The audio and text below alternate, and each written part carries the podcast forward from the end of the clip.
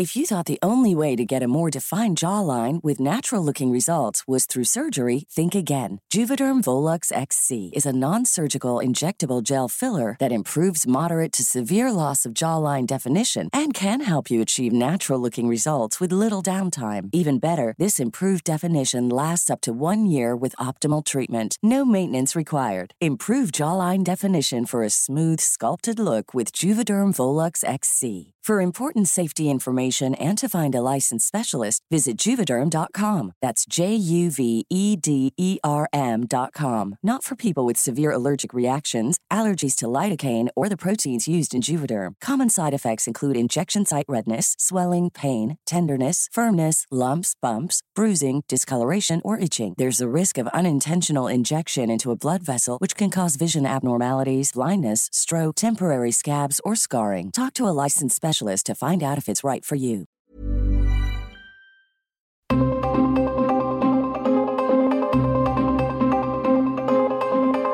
El Heraldo Radio presenta Zona de Noticias con Manuel Zamacona. Zona de Noticias, el epicentro de la información.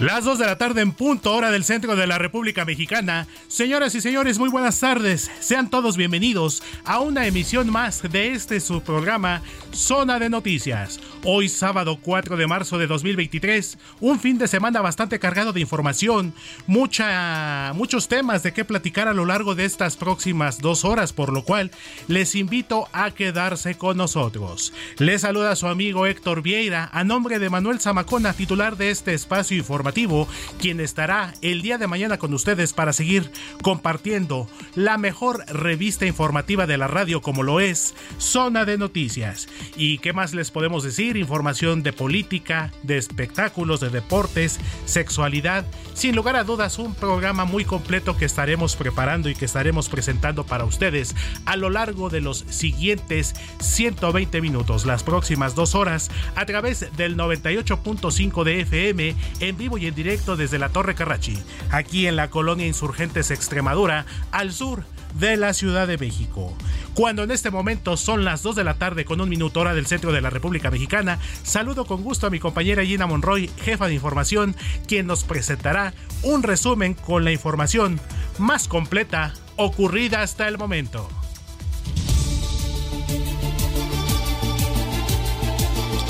El presidente de México, Andrés Manuel López Obrador, se encuentra de gira de trabajo por Nuevo León, donde inspeccionó los avances del nuevo acueducto del Cuchillo 2. En buenas noticias, el peso sigue tomando fuerza frente al dólar y se ubicó en valores que no alcanzaba desde abril del 2018. El tipo de cambio interbancario se ubica en 17.99 pesos por unidad. La Fiscalía General de Justicia de la Ciudad de México informó la detención de Javier N. en seguimiento a la investigación por denuncias sobre agresiones sexuales a menores de edad en el Colegio Carmel en la alcaldía Coyoacán. Agentes de la Policía de Investigación de la Fiscalía General de Justicia de la Ciudad de México detuvieron a una mujer identificada como Carla N.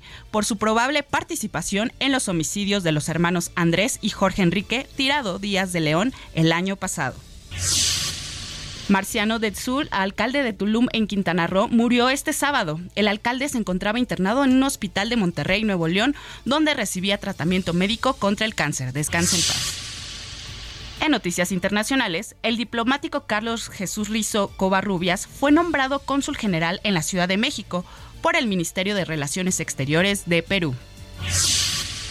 El gobierno de Costa Rica declaró estado de emergencia en varios distritos en el norte del país tras la contaminación del agua potable por mercurio, producto de la minería ilegal de una zona cercana.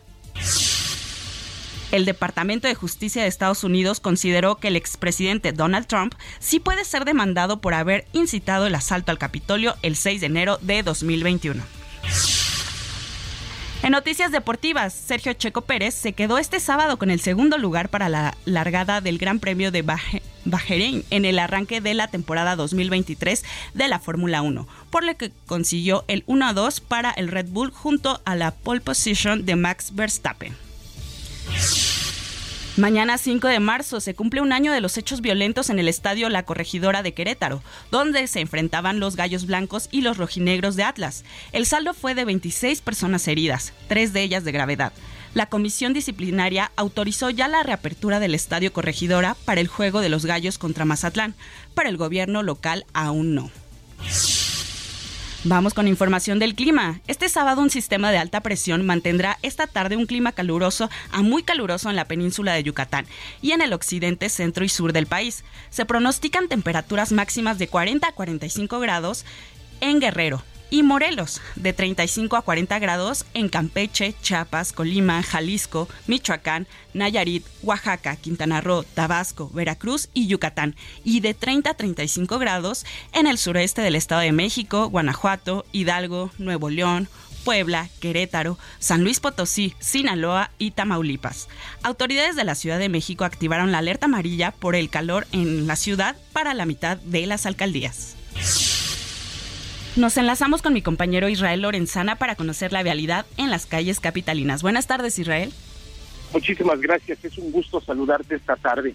Pues tenemos información para nuestros amigos que se desplazan a través de la Avenida de los Insurgentes.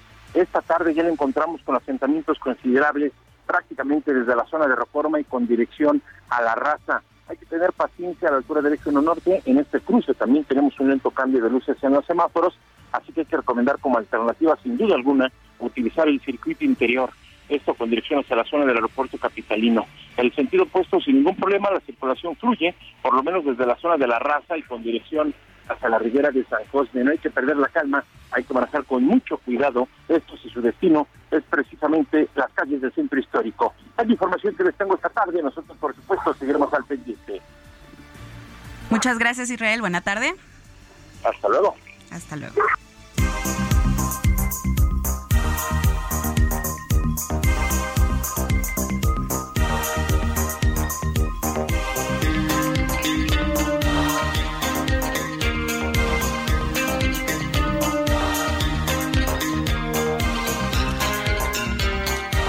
Banda británica Depeche Mode anunció una tercera fecha en el Foro Sol como parte de su gira mundial Memento Mori Tour, que será el próximo 25 de septiembre. La preventa es este 10 de marzo.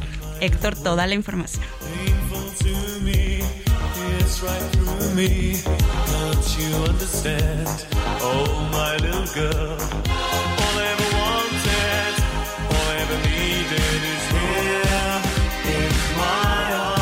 Muchísimas gracias querida Gina Monroy, nuestra jefa de información. Pues este tema que estamos escuchando, un clásico, déjame te comparto, uno de los grandes éxitos de Depeche Mode, esto que estamos escuchando que se titula Enjoy the Silence, eh, pues este tema nada más y nada menos que ya está cumpliendo 33 años, porque forma parte de su disco titulado Violator, eh, que fue lanzado en 1990, mi querida Gina.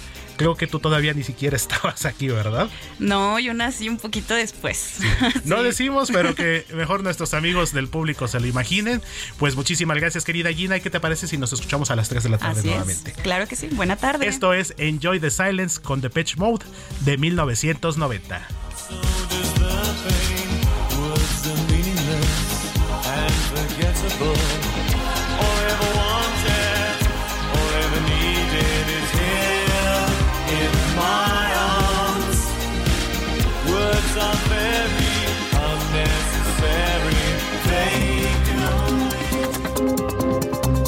Sigue a Manuel Zamacona en Twitter e Instagram, arroba Zamacona al aire.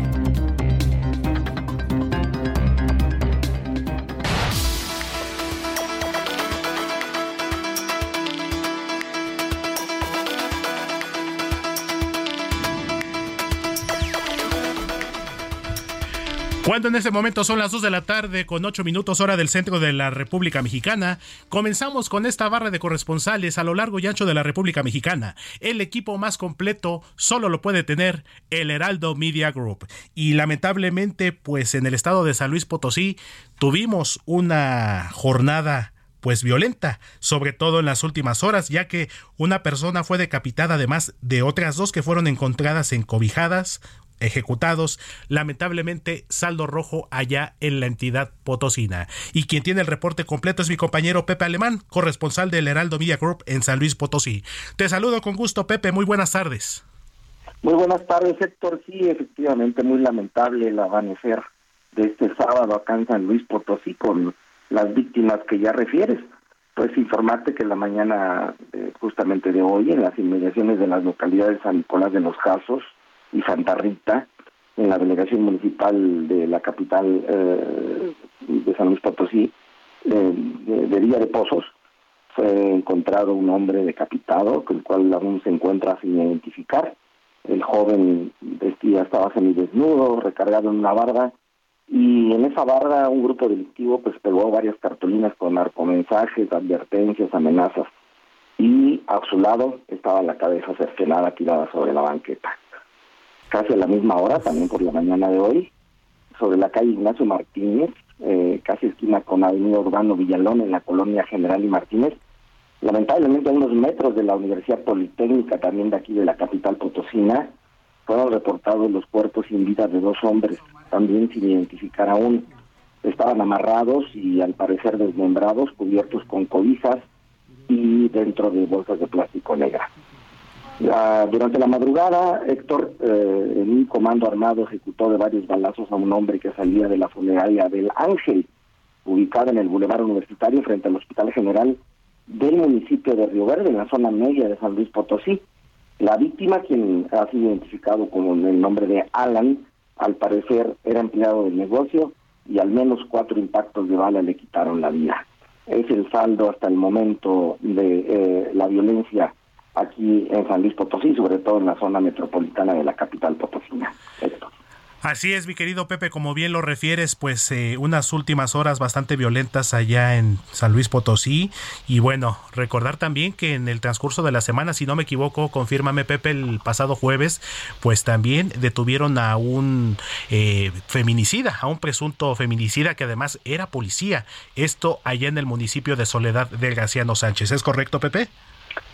Efectivamente. Eh, desafortunadamente se dio ese feminicidio de que de una de una mujer de nombre Tania que también era integrante de la Guardia Civil Estatal fue encontrada muerta como bien lo dices en, el municipio de Soledad de Graciano Sánchez y al parecer el presunto feminicida es su pareja sentimental que también era integrante de la Guardia Civil Estatal también policía y está pues en estos momentos bajo proceso para determinar su culpabilidad, pero es el principal sospechoso.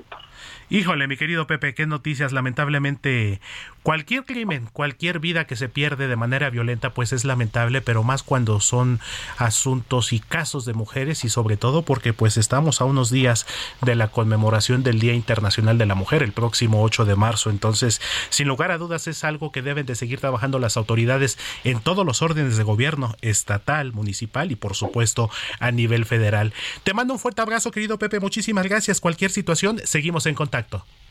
Muy buenas tardes. Muchísimas gracias. Es mi compañero Pepe Alemán, corresponsal del Heraldo Media Group allá en San Luis Potosí. Y de la entidad potosina nos vamos también al estado de Zacatecas, donde también lamentablemente la violencia no ha parado en los últimos días, sobre todo en los municipios de Fresnillo, en el municipio de Jerez, donde incluso se suspendió la feria de primavera, la celebración más importante que se lleva a cabo en este pueblo mágico. Y a raíz de toda esta jornada y de toda esta oleada de violencia, pues también comenzaron operativos contra patrullas clonadas y civiles disfrazados de policías. Quien tiene el reporte completo es mi compañero Omar Hernández, corresponsal del Heraldo Vía Group allá en Zacatecas. Te saludo con gusto, Omar. Muy buenas tardes. Gracias, buena tarde. Efectivamente, existe una situación de zozobra, particularmente en las carreteras de Zacatecas, donde hemos registrado la desaparición de personas, también el asalto a los transportistas y automovilistas, entre ellos los migrantes y turistas. Por esta razón se ha implementado un operativo que dicen será ya permanente por parte de las autoridades.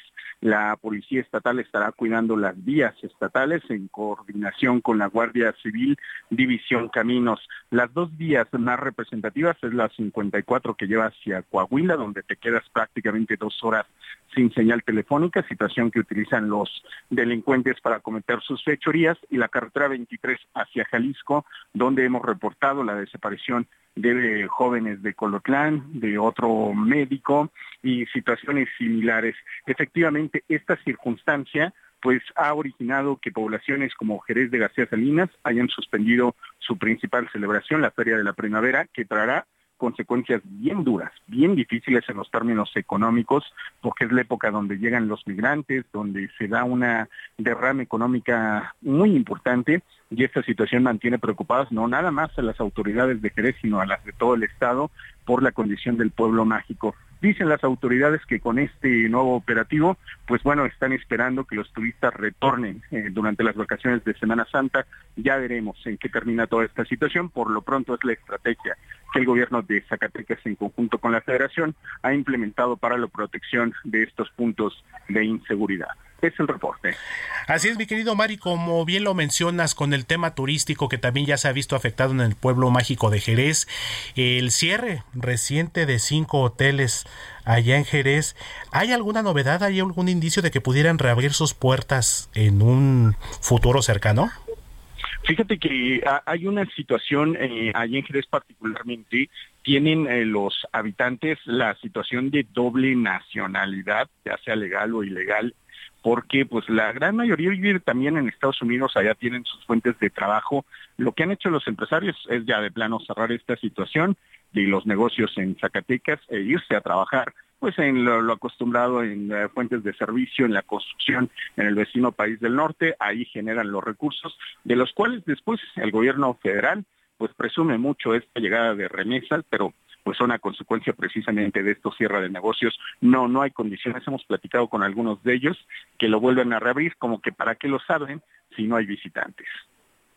Así es, mi querido Mari, sobre todo porque, como bien lo dices, el tema de las remesas, que hace unos años, cuando el actual gobierno fungía como oposición, era un tema bastante cuestionado por el gobierno en turno, y ahora que el presidente Andrés Manuel López Obrador, pues en su presente administración, ha cambiado de discurso y ahora lo ve como un éxito cuando lamentablemente la realidad no es así, debido a la falta de oportunidades, no solamente en Zacatecas, sino en prácticamente todo el país. Pues te lo agradezco mucho, mi querido Omar, seguimos pendientes Cualquier cosa estaremos de regreso si es necesario contigo. Muchas gracias.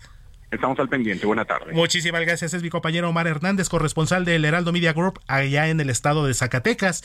Y ahora nos vamos de regreso a la Ciudad de México, temas de la capital, porque uno de los asuntos que ha ocupado y ha preocupado a la población, pues es una alta incidencia de vehículos chatarra en las calles de la Ciudad de México, vehículos abandonados, vehículos siniestrados, que incluso pueden ser objeto de actividades delictivas y que incluso han sido abandonados, lo que pues también implica un riesgo para la seguridad. Y ante esta situación, el gobierno de la Ciudad de México precisamente emprendió un programa de recolección de vehículos chatarra, perdón, lo que le ha permitido pues también equiparse con grúas para el gobierno capitalino. Quien tiene el reporte completo es mi compañera Frida Valencia, reportera de El Heraldo Media Group aquí en la Ciudad de México. Te saludo con gusto, Frida. ¿Cómo estás? Muy buenas tardes. ¿Qué tal, Héctor? Excelente sábado. Y sí, justamente como lo mencionas, hoy te comento que en 2022 se chatarrizaron 4.394 unidades, lo que representa 60% más que en 2021, esto de acuerdo con datos de la Secretaría de Seguridad Ciudadana. Ayer por la tarde, durante la muestra del programa en Iztapalapa, encabezado por la jefa de gobierno de la Ciudad de México, Claudia Sheinbaum, el secretario de Seguridad Ciudadana, Omar García Harfush, detalló que los dos primeros meses de 2023 se realizaron cinco operativos en cuatro alcaldías donde se identificaron más de 800 vehículos abandonados. Esto, insisto, solo en los dos primeros meses. La venta del desecho ferroso de las unidades que han ingresado a los depósitos de chatarrización de la Ciudad de México hasta 2022 permitieron a la Secretaría de Administración y Finanzas adquirir 14 grúas para la operación del programa, con lo que se ahorraron 10 millones de pesos anuales que se ocupaban para la renta de los vehículos. Al respecto, la secretaria de Seguridad y Protección Ciudadana del Gobierno de México, Rosa Isela Rodríguez, que fue invitada al evento, indicó que todos los programas que se, realizan, se en la capital, incluido el de la chatarización, contribuyen a la pacificación en las colonias. Además, indicó que se tiene una constante comunicación con las 32 mesas estatales y los 266 puntos regionales de construcción de paz y seguridad donde autoridades de los tres niveles de gobierno participan diariamente en la revisión de los índices delictivos y se crean estrategias para inhibir la violencia. Al respecto, también García Harfush señaló que gracias a dicha coordinación en la capital del país hubo una reducción de 50% en el homicidio doloso y 60% en robo de vehículo con y sin violencia. Es más, también enfatizó que en todos los delitos de alto impacto se ha visto por lo menos una disminución de 50%. Y pues esa sería toda mi información. Así es, mi querida Frida, pues por un lado qué bueno que el gobierno capitalino ha emprendido estas acciones sobre todo y en pro no solamente de la seguridad de la población, de los capitalinos, sino también esto beneficia en materia de movilidad con este programa de chatarrización de vehículos. Te mando un fuerte abrazo, Frida, seguimos en contacto y cualquier cosa estamos nuevamente en contacto contigo. Muchas gracias, Héctor. Excelente fin de semana. Igualmente para ti, mi compañera Frida Valencia, reportera de El Heraldo Media Group. Y ahora vámonos a temas electorales, porque donde se puso muy caliente la situación, sobre todo en las últimas horas, luego de la entrada en vigor de la primera fase del Plan B de la reforma electoral del Ejecutivo Federal, es precisamente allá en el Instituto Nacional Electoral. Quien tiene el reporte completo es mi compañero Jorge Almaquio, reportero también de El Heraldo Media Group. Te saludo con gusto, Jorge. Muy buenas tardes tardes. Gracias, Manuel, amigo del Heraldo Radio. Así es. El Comité Técnico Evaluador informó que pasaron a la segunda fase para elegir a cuatro consejeros electorales, 531 personas que cumplieron con los requisitos constitucionales y legales. En este proceso quedó fuera la consejera electoral Carla Humphrey. Maite Azuela informó que los integrantes del CTE acordaron, entre otras cosas y sin decir nombres, que se rechazó a diversas personas porque presentan un impedimento de carácter constitucional y en ellos se incluye a quienes son consejeros electorales en funciones. Esta decisión fue tomada por unanimidad de los votantes de este comité y se fundamenta en lo establecido en el artículo 41, base quinta, apartado A, párrafo quinto de la Constitución Política de los Estados Unidos Mexicanos. En este sentido, no pueden ser elegidos por segunda ocasión para ocupar un cargo en el Consejo General del INE para el periodo que comprende del 4 de abril de 2032, ya que esto consistiría en una reelección y además ocuparían el cargo por más de los nueve años que se establecen en la Constitución. De total de los que pasaron a la siguiente fase, 164 se identificaron como mujeres, 358 como hombres, 5 como personas no binarias, una como mujer trans y 3 no especificaron. En sesión del comité informaron que otro acuerdo que se tomó de los cuatro fue no registrar a 32 aspirantes en virtud de que no entregaron el ensayo o la exposición de motivos requeridos en la convocatoria. Además, se rechazó la postulación de tres personas que no reunían el requisito legal de contar con la antigüedad mínima de cinco años de haber obtenido el título profesional de nivel licenciatura y también no se aceptó a los aspirantes porque no podían continuar en el proceso de selección ya que no atendieron la prevención de la documentación faltante que se les hizo. Y bueno, será el próximo martes cuando las 531 personas que pasaron la primera fase realicen el examen de conocimientos, el cual se llevará a cabo en el Salón de Plenos de la Cámara de Diputados a partir de las 11 horas. Manuel amigos, el reporte que les tengo. Buena tarde.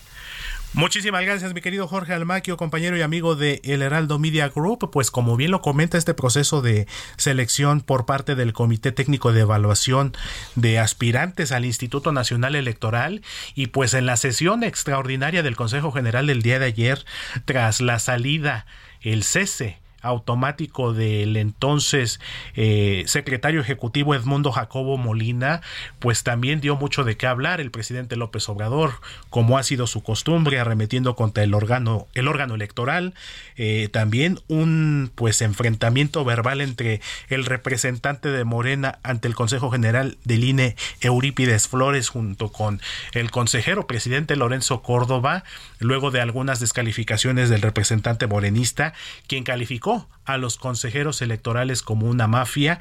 Entonces, un tema que todavía va a dar mucho de qué hablar, sobre todo porque la Suprema Corte de Justicia de la Nación deberá de resolver la constitucionalidad o no de este plan B electoral, que cabe aclarar no puede aplicarse en las dos entidades que estarán teniendo elecciones el próximo 4 de junio, como lo son el Estado de México y el Estado de Coahuila. Por si fuera poco, el partido Movimiento Ciudadano de la mano de su secretario general Juan Ignacio Zavala también ya emprendió la primera acción de inconstitucionalidad contra este plan B.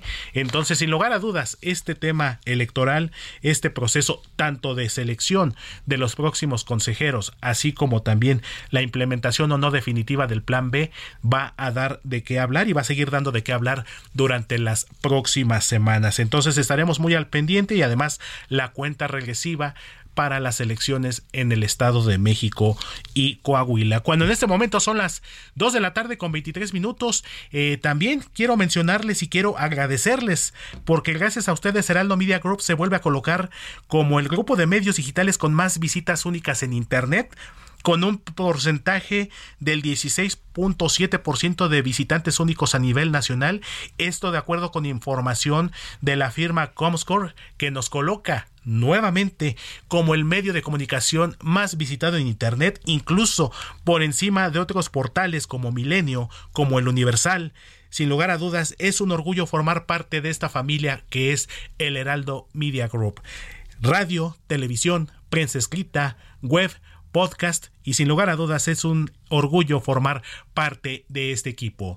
Dos de la tarde con 24 minutos hora del centro de la República Mexicana. Continuamos en unos momentos más con más de Zona de Noticias a través del Heraldo Radio.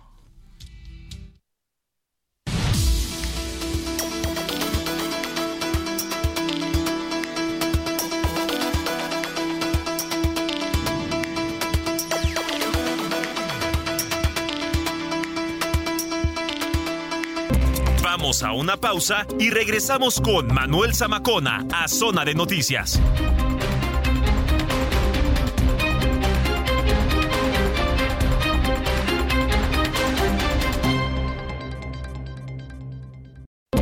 Ya estamos de regreso en Zona de Noticias con Manuel Zamacona por el Heraldo Radio.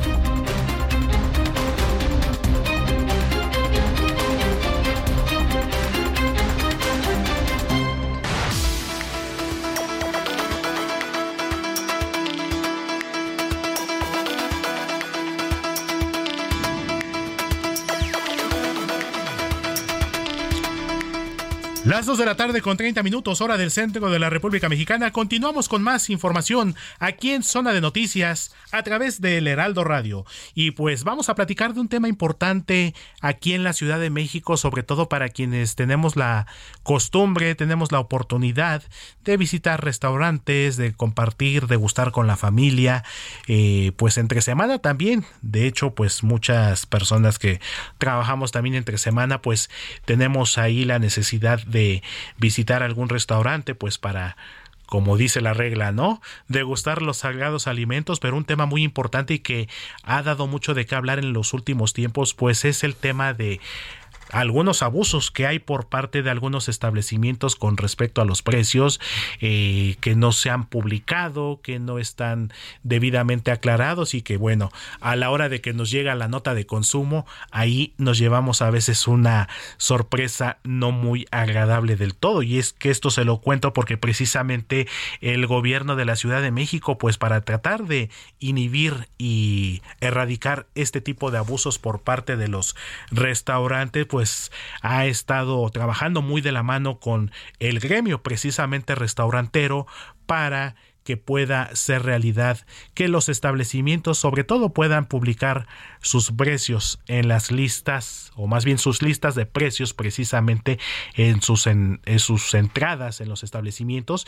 Y precisamente el pasado 28 de febrero pues el gobierno capitalino publicó el reglamento del artículo 28 de la ley de establecimientos mercantiles precisamente en relación a este tema. Y para platicar precisamente del mismo saludo con mucho gusto a Norma Solano Rodríguez. Ella es directora general de Asuntos Jurídicos y Normatividad del Gobierno de la Ciudad de México. Eh, licenciada Norma, muy buenas tardes. ¿Qué tal, Héctor? Muy buena tarde, un gusto estar con ustedes. Y pues como lo comentábamos, licenciada Norma, pues este tema que el gobierno encabezado por la doctora Claudia Sheinbaum pues está tratando de hacerle frente, eh, pues ahora sí que tratar de erradicar este tipo de abusos por parte de los establecimientos y que bueno, tenemos eh, conocimiento que están trabajando también eh, para este reglamento trabajaron precisamente con la Procuraduría Federal del Consumidor y la Cámara Nacional de la Industria Restaurantera. ¿Qué nos puede explicar al respecto, licenciada Norma? Es correcto, Héctor. Eh, derivado de las quejas que se presentaron respecto de algunos restaurantes, sobre todo las terrazas de, del centro histórico, eh, con sorpresas a los clientes por costos excesivos, aumento de precios, falta de claridad en, en la carta de los precios o menús, cobros adicionales, la doctora Claudia Sherman instruyó para que se elaborara un reglamento que estableciera obligaciones mínimas para los establecimientos mercantiles de venta de alimentos y bebidas que los obligue sobre todo un tema de transparencia e información de precios. Entonces, tal como lo decías, el, el 28 de febrero se publicó en la Gaceta este nuevo reglamento que establece ciertas obligaciones de los restaurantes para garantizar que todos los precios de cada uno de sus productos estén publicados en su carta o menú pero no solamente en la carta que te dan en el interior, sino la carta debe eh, fijarse, debe colocarse desde la entrada del establecimiento. Y en esta carta, eh, la idea es que sea una carta de un tamaño grande para que cualquier persona la pueda revisar sin ningún problema.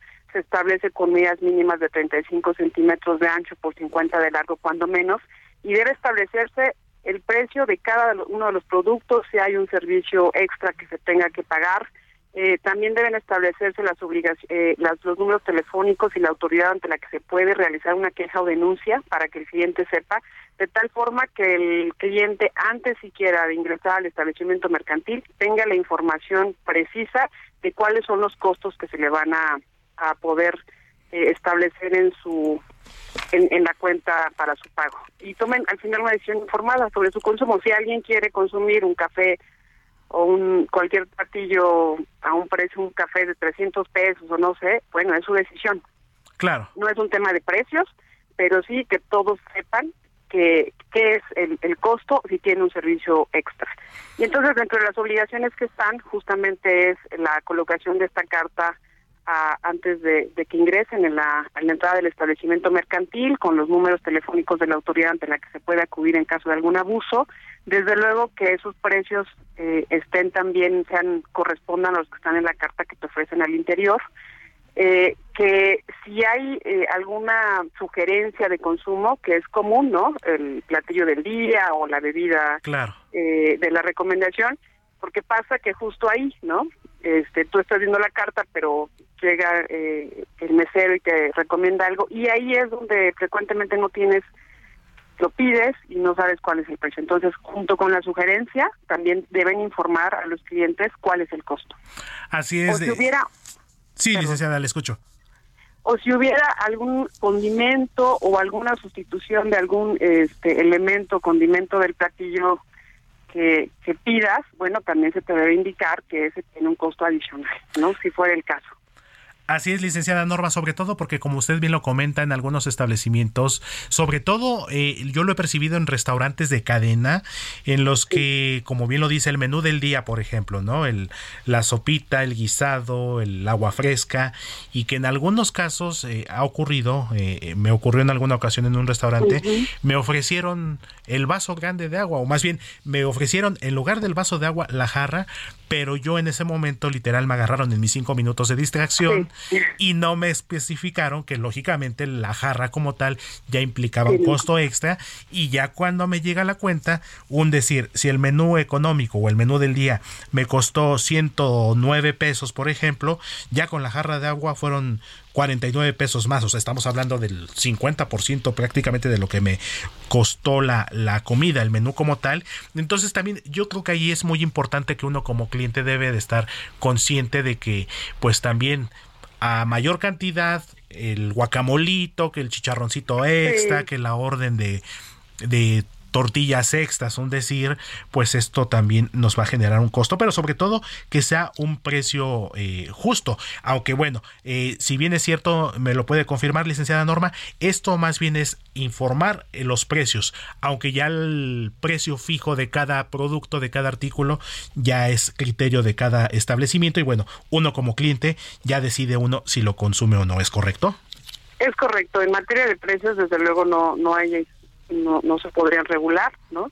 pero sí el tema de la información, que quede totalmente claro para los clientes, para los consumidores, que todo lo que consuman al interior del establecimiento sepan y conozcan el costo previamente a que lo a que lo ordenen y siempre saber que además de la obligación que ya tienen de establecer en las propias cartas grandes no que se ven en la entrada y al final deben señalar las autoridades pero se les recuerda que también pueden presentar quejas a Locatel a través del 55 56 58 11 11 o asterisco 0311 y Locatel tomará la autoridad correspondiente, la autoridad verificadora, para realizar las acciones pertinentes. Se trata de que eh, con estas medidas bajen cualquier abuso, eh, que el ciudadano sepa que tiene un elemento, tiene una herramienta y sobre todo en esta ciudad donde eh, recibimos a muchos eh, visitantes, extranjeros, nacionales, el turismo importante. Entonces es un tema de de claridad, de transparencia y de confianza en, el cliente de lo que consume. Así es, licenciada Norma. Y por último, ¿qué sanciones eh, están fijadas o están establecidas para los establecimientos que no cumplan ya con esta nueva disposición? Habrá un apercibimiento, o más bien habrá dos apercibimientos previo a la imposición de multas, que puede ir de los 6.483 pesos a las 125 veces de valor diario de la unidad de medida actualizada, que eh, sería aproximadamente 12.967 pesos, y para bajo impacto, que son estos eh, fondas o cafés, sería de 1.620 o el equivalente a, a, 25 veces el valor diario de la unidad de medida, que son aproximadamente 2.593 pesos. Eh, pero decir que, que los restaurantes, inclusive, hay un transitorio de 30 días a partir de, de la entrada en vigor de este reglamento para que realicen todos los ajustes, pero la verdad es que los restaurantes ya lo han iniciado, ¿no? Entonces, ha habido una buena respuesta, efectivamente esto fue un trabajo también colaborativo con Profeco y la Canirac desde luego ya están en la mejor disposición de, de cumplir de cumplir este nuevo reglamento. Pues estaremos muy al pendiente, licenciada Norma, y bueno, eh, más adelante por supuesto que estaremos y nos dará mucho gusto seguir en contacto con usted para que nos diga nos haga un balance, una actualización de si ha habido establecimientos sancionados, qué tanto porcentaje de los establecimientos ya cumplieron a cabalidad esta nueva disposición. Entonces, me dará mucho gusto seguir en contacto y bueno, estaremos listos para una próxima entrega. Le agradezco mucho, licenciada Norma, estaremos muy al pendiente y nuevamente gracias de nuevo. Le mando un fuerte abrazo. Muchas gracias a ustedes. Bonita tarde. Igualmente es la licenciada Norma Solano Rodríguez, directora general de Asuntos Jurídicos y Normatividad del Gobierno de la Ciudad de México, cuando en este momento son las 2 de la tarde con 40 minutos, hora del centro de la República Mexicana. Zona de noticias, el epicentro de la información. Y continuamos con más aquí en Zona de Noticias y uno de los anhelos que tenemos o bueno que muchos tuvimos en su momento como jóvenes pues es estudiar una carrera, realizar nuestros sueños. A veces desde niños tenemos ahí una curiosidad o un deseo de dedicarnos a, a alguna profesión. Hay niños que quieren ser médicos, quieren ser policías, pero también hay otros que quieren dedicarse a esta magia de los medios de comunicación. Y pues tengo aquí en cabina y me da mucho gusto recibirlos aquí a jóvenes alumnos de la carrera de comunicación de la Universidad La Salle.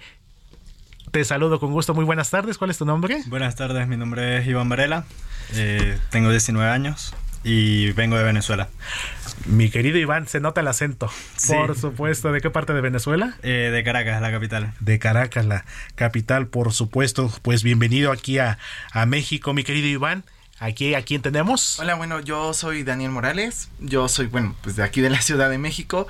Y pues nada, estoy muy, muy contento de, de iniciar pues esta nueva etapa en mi vida de, de estudiar la, la carrera de Ciencias de la Comunicación. Me parece perfecto. ¿Y aquí de este lado a quién tenemos? Mi nombre es Aarón, yo soy del estado de Hidalgo, tengo 22 años y pues igual estoy muy feliz de poder estudiar eh, ciencias de la comunicación. Me parece perfecto, mi querido Aarón, pues paisano de un servidor prácticamente. Te de compartir, yo vivo en la ciudad de Pachuca, o sea que entonces ah. somos prácticamente ahí paisanos. Y pues qué bueno que están por aquí, muchachos. Eh, platíquenos, a ver, vamos a, vámonos de uno por uno. Eh, Iván, ¿qué fue lo que te motivó a decidirte a estudiar la carrera? Bueno, desde pequeño he tenido pasión por hablar con las personas, eh, hacer entrevistas. Ya cuando tenía como cuatro años le dije a mis papás que quería grabar como un programa de tele sobre los deportes.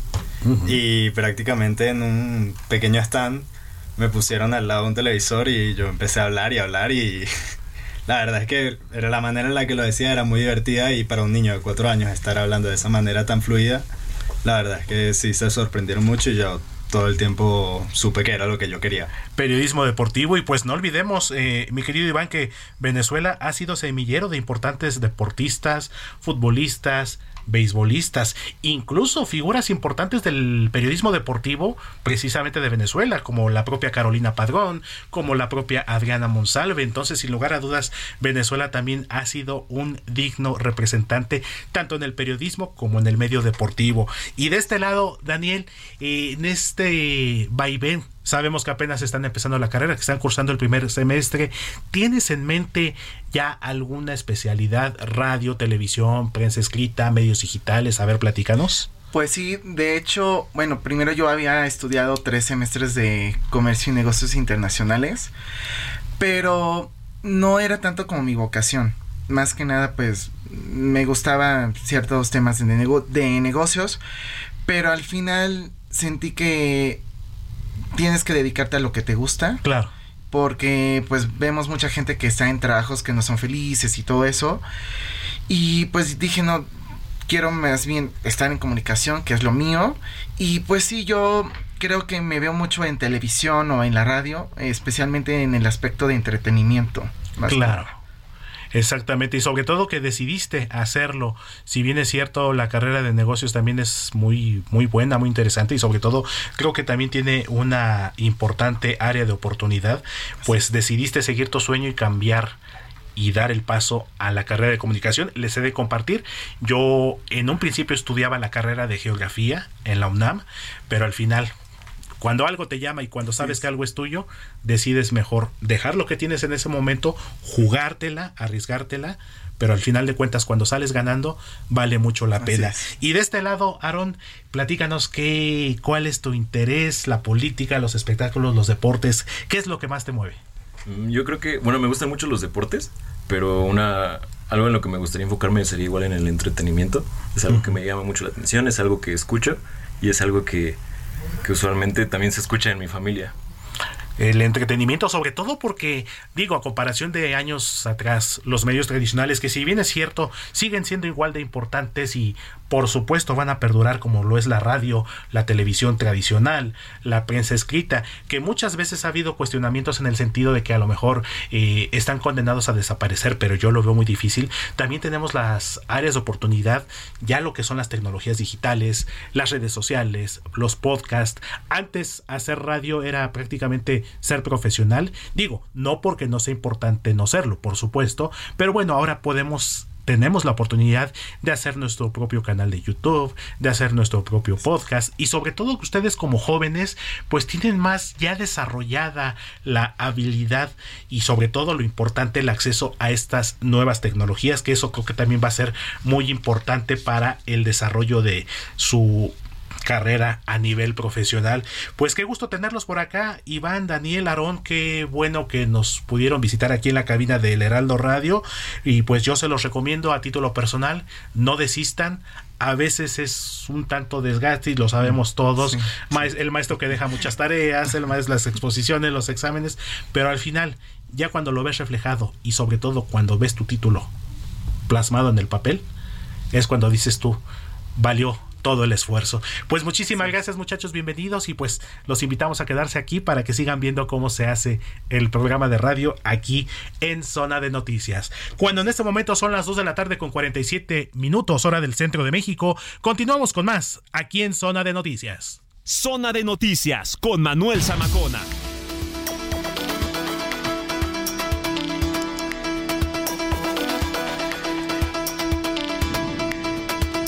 Cuando en este momento son las 2 de la tarde con 47 minutos hora del centro de la República Mexicana, pues vamos a retomar un tema que sin lugar a dudas dio mucho de qué hablar lamentablemente el pasado fin de semana, sobre todo un tema de seguridad, pero sobre todo un tema de abuso lamentablemente de autoridad por parte de elementos del ejército mexicano luego de que el pasado domingo se llevó, se vivió una jornada violenta allá en la colonia Manuel Cavazos Lerma, allá en Nuevo Laredo, Tamaulipas, donde un grupo de militares pues se enfrentó con un grupo, para ser exactos, de cinco jóvenes que lamentablemente perdieron la vida presuntamente a manos de estos elementos quienes accionaron sus armas y que bueno, cuatro de estos militares ya fueron vinculados a proceso y se lleva la investigación correspondiente. Y para platicar de este tema, saludo y me da mucho gusto hacerlo eh, David Saucedo, analista político, quien nos va a poner más en contexto pues esta lamentable situación y las consecuencias que pueden tener estos elementos militares. David, muy buenas tardes, te saludo con gusto. ¿Qué tal, Héctor? Qué gusto saludarte a ti, la Victoria, tus órdenes. Así es, David, pues este tema de los cuatro elementos del ejército que ya fueron vinculados a proceso por esta muerte de los cinco jóvenes, tú como analista, tú como especialista más en estos temas eh, más allegados y más apegados a la seguridad, ¿Qué es lo que puede proceder después de que estos militares fueron vinculados a proceso? Y la duda que tenemos mucha gente eh, de a pie es si pueden ser juzgados militarmente y también por la vía civil. ¿Qué nos puedes explicar al respecto? Pero bueno, lamentablemente eh, el ejército parece que está siguiendo el esquema de control de daños que ya ha aplicado en otras ocasiones en las que se comprueba que elementos, ya sea del ejército o de la Guardia Nacional, están involucrados en eh, ejecuciones extrajudiciales. Y no es la primera ocasión en la que se da a conocer que elementos de estas corporaciones, de estas instituciones, abren fuego en contra de civiles. Y normalmente eh, lo que hemos visto en el pasado es que la reacción, la primera reacción es la de eh, dispensar, disculpar, justificar eh, estos eventos, señalar que va a haber una investigación. La presión social y mediática es la que induce al ejército a separar a los elementos, a iniciar un, juicio, un, procedimiento de investigación en su contra. no tengo ninguna duda de que van a ser encontrados culpables, debido a la presión eh, mediática y social que hay en estos momentos, pero va a quedar hasta ahí. Es decir, eh, no va a haber eh, una investigación que pueda alcanzar a los mandos militares que dieron órdenes de abrir fuego. van a la explicación oficial, como en otras coyunturas, va a ser que fueron elementos que desacataron órdenes, que abrieron fuego, que desobedecieron la cadena de mando y que esto quedó ahí nada más como una falta eh, cometida por elementos de tropa. Pero no se va a tocar a elementos de alto rango del ejército, tal y como eh, suele suceder en estos casos, van a ser solo el personal operativo el que va eh, a responder por este lamentable evento. ¿Qué es lo que esperaríamos después de tantos casos similares que se han presentado en el pasado? Pues que el ejército dé a conocer las grabaciones en las que los oficiales dieron órdenes a los elementos de cómo conducirse en esta persecución, que incluso está videograbada, eh, de jóvenes que iban en unos vehículos eh, eh, ciertamente a exceso de velocidad y quizá también cometiendo algunas infracciones de tránsito, pero que en todo caso no ameritaban que fueran asesinados tal y como ocurrió. Así es, David, y como bien lo comentas, aparte, uno de los elementos que también puede ser o es un hecho prácticamente que servirá como agravante, pues es que estos jóvenes estaban desarmados y que bueno, la justificación en un principio por parte de la Secretaría de la Defensa Nacional fue de que estos elementos comenzaron eh, disparando al suelo, tratando de alguna manera de, de repeler a, la, a estos jóvenes, pero también pues todo lo que desencadenó, ¿no? Un enfrentamiento con los vecinos de la zona de aquí de la colonia eh, Manuel Cavazos Y bueno, lamentablemente este trágico final que todos conocemos y como bien lo dices, pues difícilmente va a llegar esto a las instancias, eh, a las altas esferas como tal, ¿no? Porque en este caso... Eh, quien llevó lamentablemente a cabo este estos hechos fueron elementos de tropa, ¿es correcto? Sí, no se trata de un hecho aislado, Héctor. En el caso de estas ciudades fronterizas, eh, de Tijuana, Ciudad Juárez, Matamoros, Nuevo Laredo, es frecuente que el ejército desde hace muchos años esté realizando tareas de seguridad pública. En algún sentido, en esta región del país, eh, la seguridad está militarizada desde hace tiempo, eh, con una presencia intensa de elementos de las Fuerzas Armadas realizando este tipo de, operativos. Entonces, lo que normalmente hacen los elementos cuando se encuentran este tipo de vehículos eh, con vidrios polarizados, sin placas y con jóvenes, normalmente empiezan las persecuciones porque eh, deducen de inmediato que se trata de células de crimen organizado. Yo diría que en muchas de las ocasiones así es.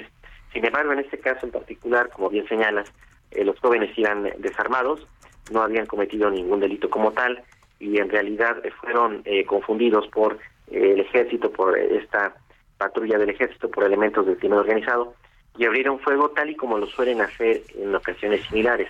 Disparan y después averiguan. en los partes de novedades que hay sobre este tipo de eventos, normalmente encontramos una narrativa que se repite una y otra vez, señalando los elementos del ejército cuando hay un enfrentamiento armado y civiles muertos, señalan que eh, ellos iban realizando una labor de patrullaje y que fueron emboscados y atacados por las células de civiles armados. No es así, es el propio ejército el que está eh, aplicando este modo superandi, pero en esta ocasión, lamentablemente, eh, asesinaron a jóvenes que iban completamente desarmados. Pues qué terrible situación, David, sobre todo pues en un tema y en un contexto de violencia que lamentablemente estamos viviendo en nuestro país.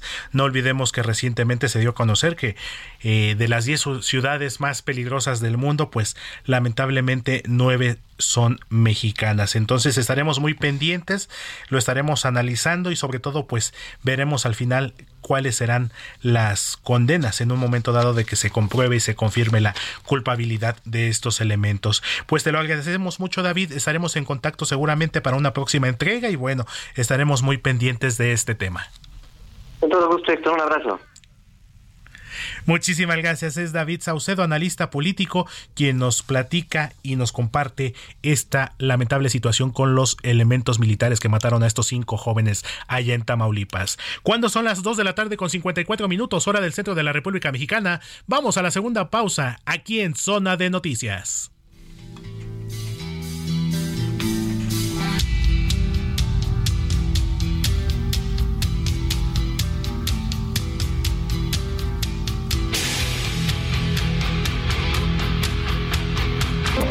Vamos a una pausa y regresamos con Manuel Zamacona a Zona de Noticias.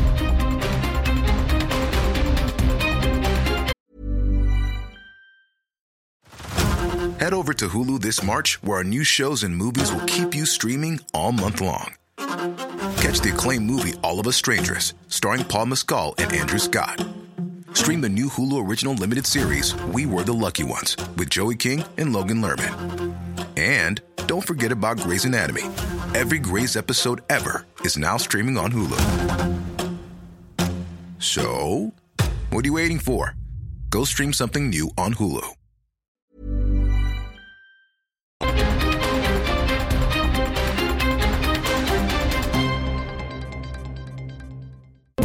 Ya estamos de regreso en Zona de Noticias con Manuel Zamacona por El Heraldo Radio.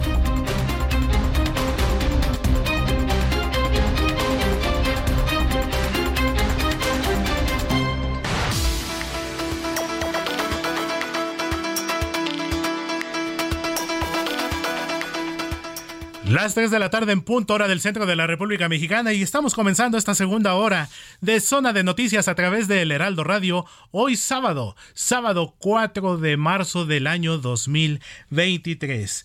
Vamos a seguir con más información, no se lo pierda porque además vamos a tener a nuestra colaboradora de confianza Paulina Mosurrutia con un tema bastante eh, complejo y sobre todo que ha dado mucho de qué hablar en los últimos días con respecto a la Secretaría de Educación Pública. Tendremos información deportiva, tenemos también tecnología con nuestro querido amigo Juan Guevara y por supuesto tenemos a nuestro colaborador y médico de cabecera, el doctor Manuel Abagriega, quien estará en unos minutos más también a través de estos micrófonos. Vamos a continuar entonces cuando en este momento son las, las 3 de la tarde con un minuto, hora del centro de México. Nuevamente te doy la bienvenida, mi querida Gina Monroy, con este resumen informativo de la segunda hora.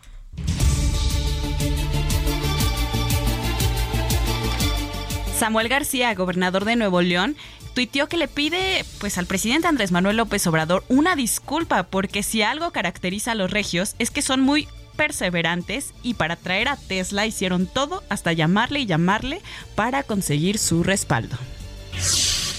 La Fiscalía General de Justicia de la Ciudad de México dio a conocer la detención en Querétaro de Iván N. por su probable participación en la desaparición de la joven Carolina Islas ocurrida el pasado 27 de enero, antes de que un mes después se confirmara que el cuerpo sin vida encontrado en Morelos perteneciera a la joven de 29 años de edad.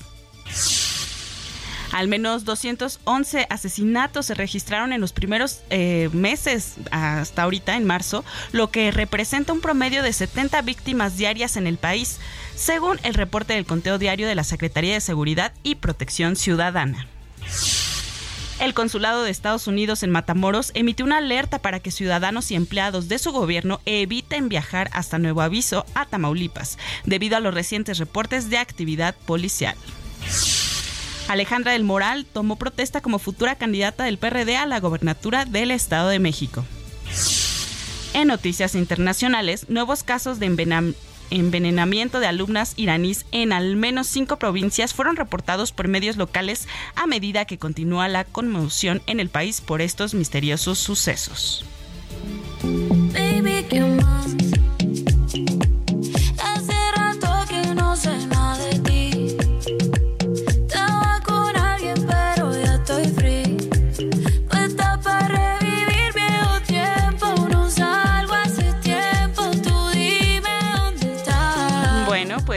La cantante colombiana Carol G dio a conocer que se alejará un par de meses de los escenarios para enfocarse en proyectos personales como seguir estudiando. Así que pues vamos a extrañar algunos meses a la cantante colombiana Carol G. La información.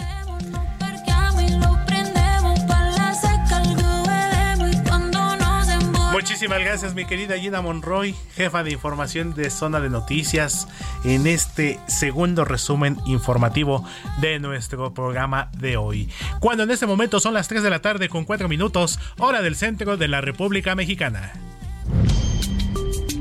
Mujer Plena, con Paulina Amosorrutia.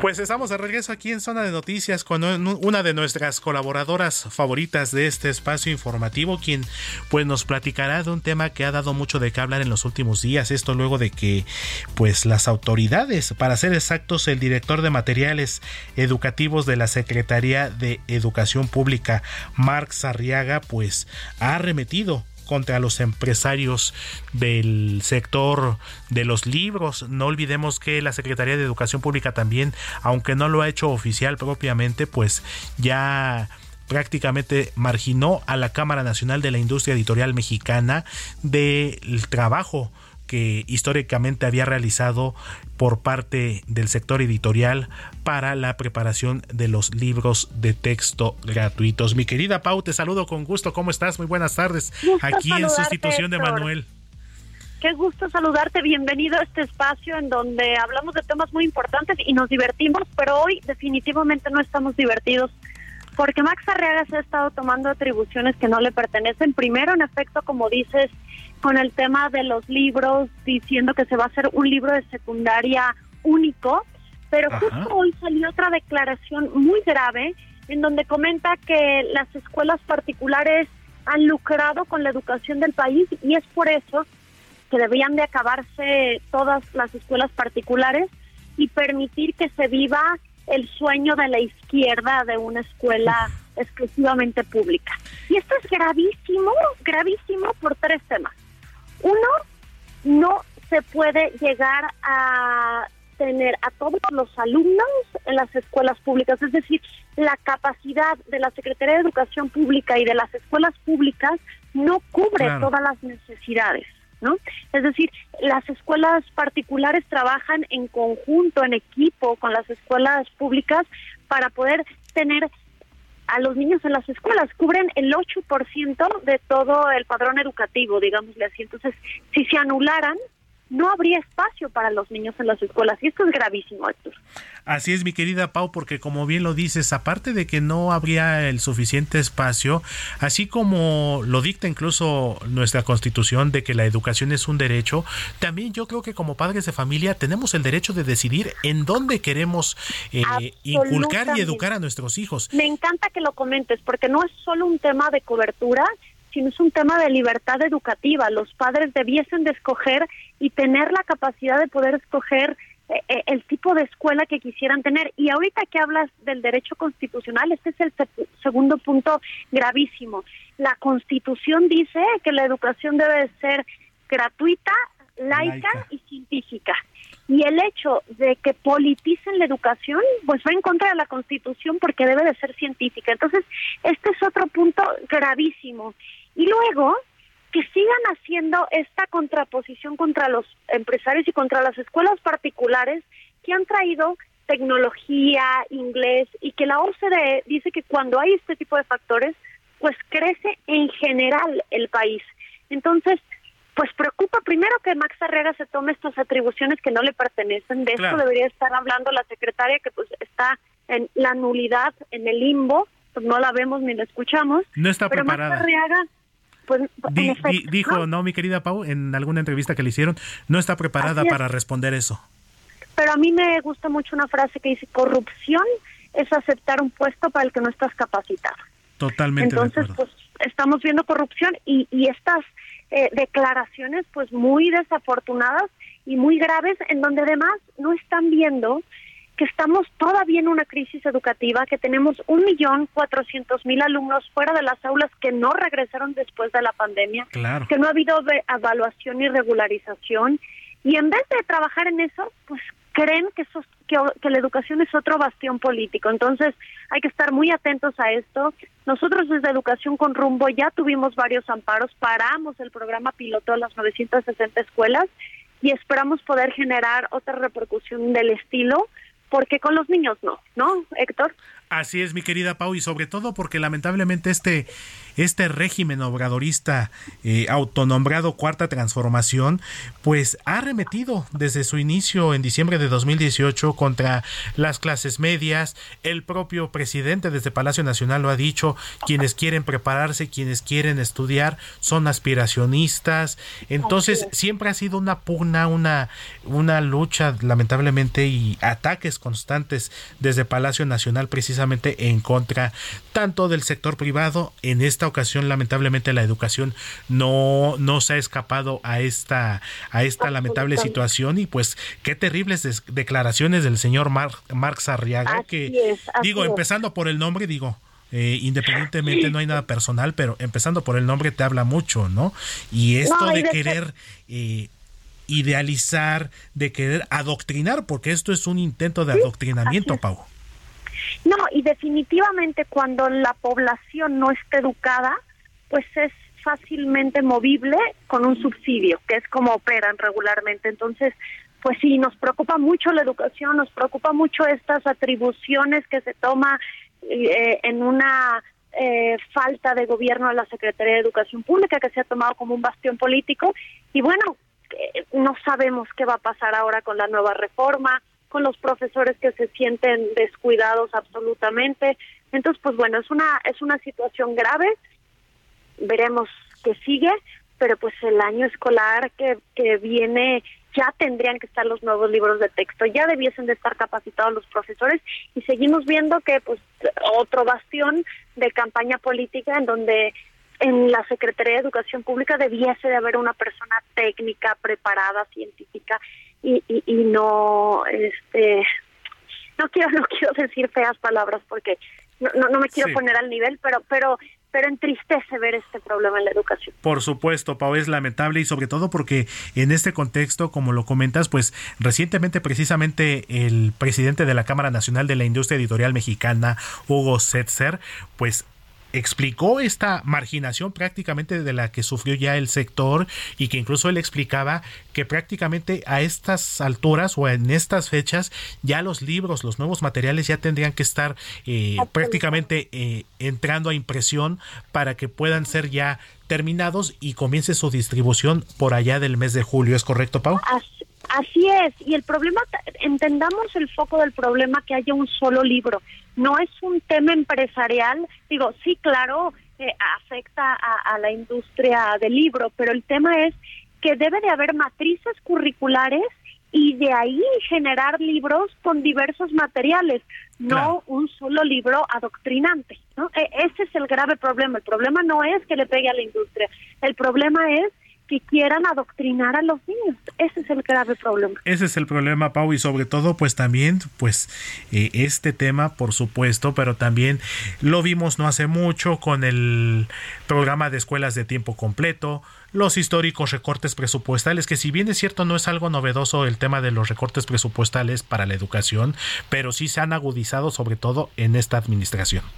No, y además, ahora que comentas el sistema de de tiempo completo era un gran sistema en donde generaba, además de una educación de calidad, niños bien alimentados, eh, bien cuidados. Recordemos que los niños que, que, que, pasan el tiempo después de la escuela solos porque sus papás están trabajando, les llaman niños de llave, ¿no?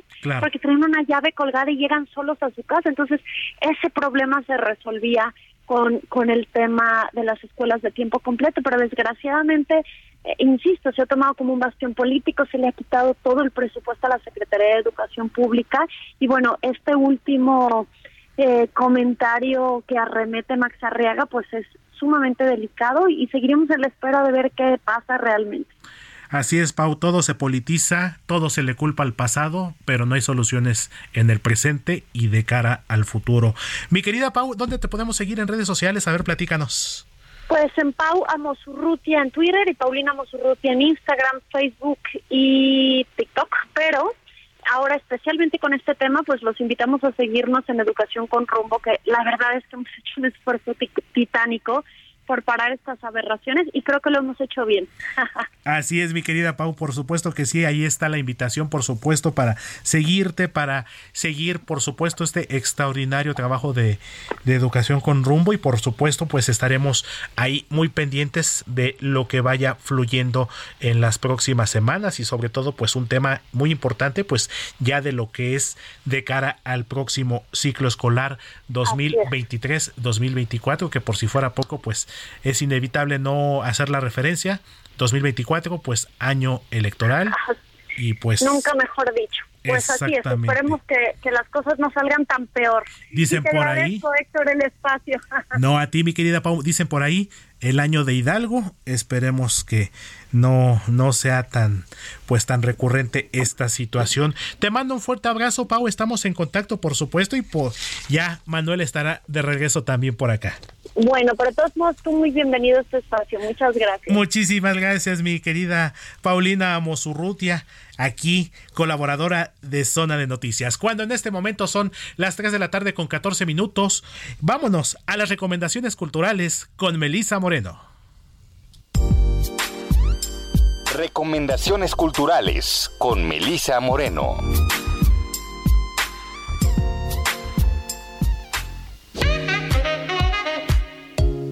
Bienvenidos a la Agenda Cultural del Heraldo de México.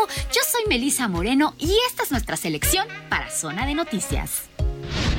Vivian Gornick lleva años desarrollando un formidable diálogo entre la literatura y la vida. La estadounidense alberga la convicción de que la lectura es una forma de autoconocimiento y de que leer con la mirada adecuada puede ayudarnos a entender cómo llegamos a ser quienes somos y a comprender por qué son como son los tiempos en que vivimos. En el fin de la novela de amor, Gornick aborda uno de sus asuntos favoritos, el amor romántico simbolizado por el matrimonio, y lo analiza como uno de los temas clave en la literatura del siglo XX. En un recorrido por la vida y la obra de algunos de los autores que más le interesan como Willa Carter, Virginia Woolf, Gracie Paley, Richard Ford, Raymond Carver o Janie Smiley, la autora defiende que nuestro mundo ha cambiado y que el amor y el matrimonio han dejado de ser en nuestra época metáforas que representen de manera apropiada la felicidad y la realización personal. Con la misma inteligencia, honestidad y agudeza que caracterizan su célebre libro Apegos Feroces, e hilvanando una profunda reflexión que con elegancia recurre tanto al saber teórico como al vivencial, Gornick nos brinda un libro extraordinario que cuestiona el supuesto poder transformador del amor y nos revela que este, como la comida o el aire, es necesario pero insuficiente. No puede hacer por nosotros lo que debemos hacer por nosotros mismos. El fin de la novela de amor de Vivian Gornick es editado por Sexto Piso. O podrías besarme la obra de Neil Bartlett dirigida por José Manuel López Velarde, cuenta la historia de A y B, que en el invierno de 2036, ya siendo viejos, buscan la forma de despedirse después de toda una vida juntos. En 1970, ellos mismos, de jóvenes, buscan la valentía necesaria para enamorarse. En medio del camino, en el presente, recuerdan y proyectan sus vidas. O podrías besarme es contada por dos actores, quienes interpretan a una pareja en su presente y por cuatro puppets. Dos de ellos representan a la misma pareja cuando eran jóvenes en el pasado y los otros dos que los representan de viejos en el futuro. Cada puppet es manipulado por un equipo de actores titiriteros dando voz a los pensamientos y cuestionamientos de los personajes. El elenco de la obra está conformado por Anton Araiza, Constantino Morán, Conchi León y los titiriteros Daniel Macías, Caleb Oceguera, Ernesto García y Max Ramírez. O Podrías Besarme se presenta en la teatrería hasta el 12 de marzo. Aclamados escritores y artistas de Chicago se reúnen con sus colegas mexicanos para una semana de eventos culturales, charlas y más en la Ciudad de México de este 7 a 11 de marzo. Little Luz Festival de Lengua y Literatura y Arte celebra su noveno ciclo y continúa con su apoyo a la creación de nuevas piezas de arte a través de la colaboración internacional y fabricando espacios para diálogos esenciales entre los habitantes de México y Estados Unidos. El tema de este año revisión busca reenfocar las artes a la luz de la pandemia, reconsiderar el canon, revisar el futuro y mucho más. El grupo de colaboración del festival de este año participará en múltiples eventos, brindando al público de toda la ciudad la oportunidad de escuchar a notables artistas y escritores. El evento más representativo del Little Luz Festival se llevará a cabo en el Museo Universitario del Chopo el 11 de marzo y es el Live and Magazine Show, donde parejas de artistas y escritores de México y Chicago presentan y debutan sus colaboraciones en el escenario. Sigue a Make a Lead en Facebook, Twitter e Instagram para tener las más recientes noticias, recuentos e información sobre los artistas que participan. Esta fue la agenda cultural de esta semana. Yo soy Melisa Moreno y me encuentras en arroba melisototota. Nos escuchamos la siguiente.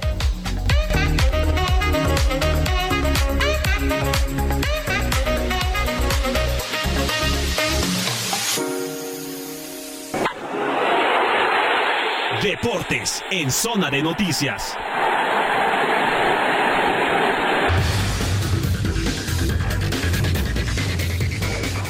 Las 3 de la tarde con 19 minutos hora del centro de la República Mexicana. Tenemos información deportiva. Mi querido Adrián Caloca, ¿cómo estás amigo? Buenas tardes.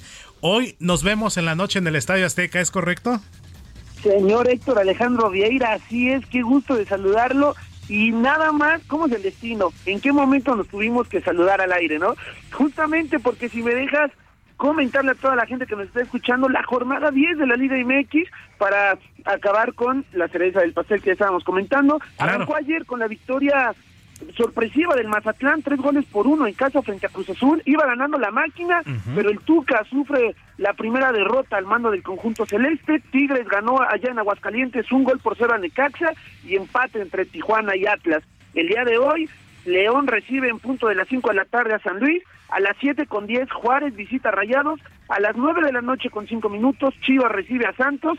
Y bueno, por supuesto, 7 con 5 de la noche en la cancha del Estadio Azteca. Tus Tuzos del Pachuca contra mis Águilas del América.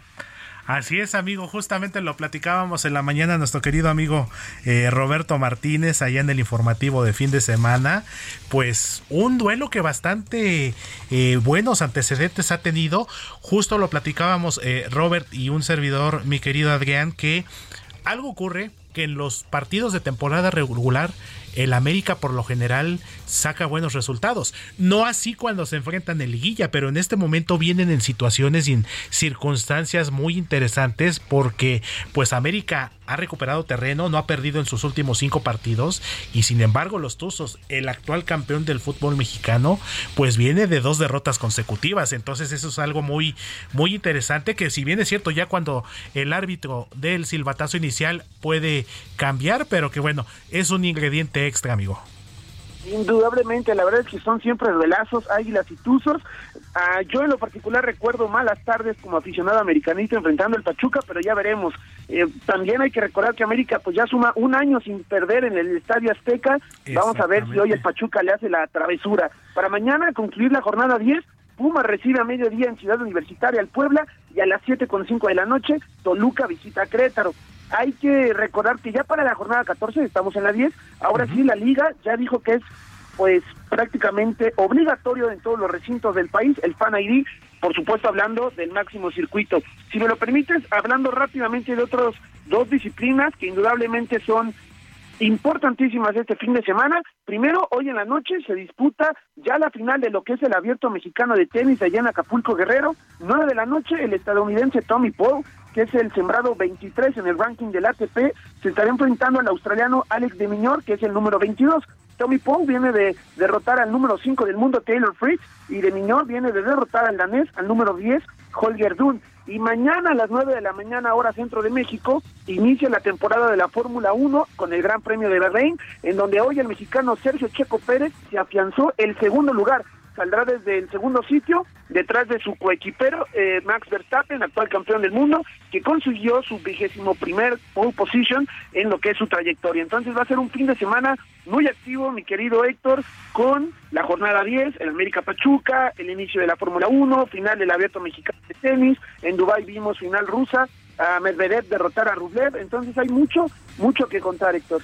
Mucha carnita que desmenuzar en materia deportiva, mi querido Adrián, y sobre todo, pues esperemos que en la primera carrera de esta temporada de la Fórmula 1, pues por lo consiguiente que el buen Checo Pérez pueda conseguir su buen su primer podio de la temporada y en una temporada, valga la redundancia, muy interesante por la situación con Max Verstappen después de las polémicas que se vivieron la campaña anterior. Entonces creo que la Fórmula 1 también va a empezar calientita y va a empezar con todo, amigo. Con todo, él ya dijo que si no le ayudan, él no va a ayudar y que para primavera, según los directivos de Red Bull, el mexicano tiene que afianzar su lugar si quiere una campaña más 2024 en Red Bull, si no, pues le estarán dando las gracias. Les había prometido a todos nuestros radioescuchas un especial del Mundial, del, perdón, el Clásico Mundial de, Béisbol, pero ah, cuando esté mi queridísimo mister de la del Montículo, se los estaré platicando ya el siguiente fin de semana, al fin que hasta el siguiente sábado eh, debuta la selección mexicana en este torneo del Rey de los Deportes para que lo disfruten a full. Héctor, ¿cómo ves? Pues lo estaremos esperando con ansias, mi querido Adrián, por supuesto, ya la próxima semana que Manuel esté también por acá y que bueno, él que es el beisbolero por experiencia, por, por excelencia, pues lo pueda compartir y por supuesto yo también, aunque te voy a ser honesto amigo, el béisbol, después de que me desaparecieron a mis indios de Cleveland, ya no fue lo mismo y después de que mis tigres capitalinos, pues ya desde hace algunos años están allá en Cancún. ¿Dónde te podemos seguir amigo en tus redes sociales? ¿Dónde te puede seguir la gente? Claro que sí, muchísimas gracias. En Instagram estamos como Adrián Caloca, C-A-L-O-C-A. Ahí las 24-7 estamos informando siempre de todo lo que sucede en el mundo de los deportes, sector. Muchísimas gracias, amigos. Seguimos en contacto y sobre todo me dio muchísimo gusto escucharte ahora por acá. El gusto es todo mío y muy buena tarde y fin de semana a todos nuestros queridos radioescuchas. Muchísimas gracias, amigo. Pausa y volvemos a más en Zona de Noticias. Vamos a una pausa y regresamos con Manuel Zamacona a Zona de Noticias.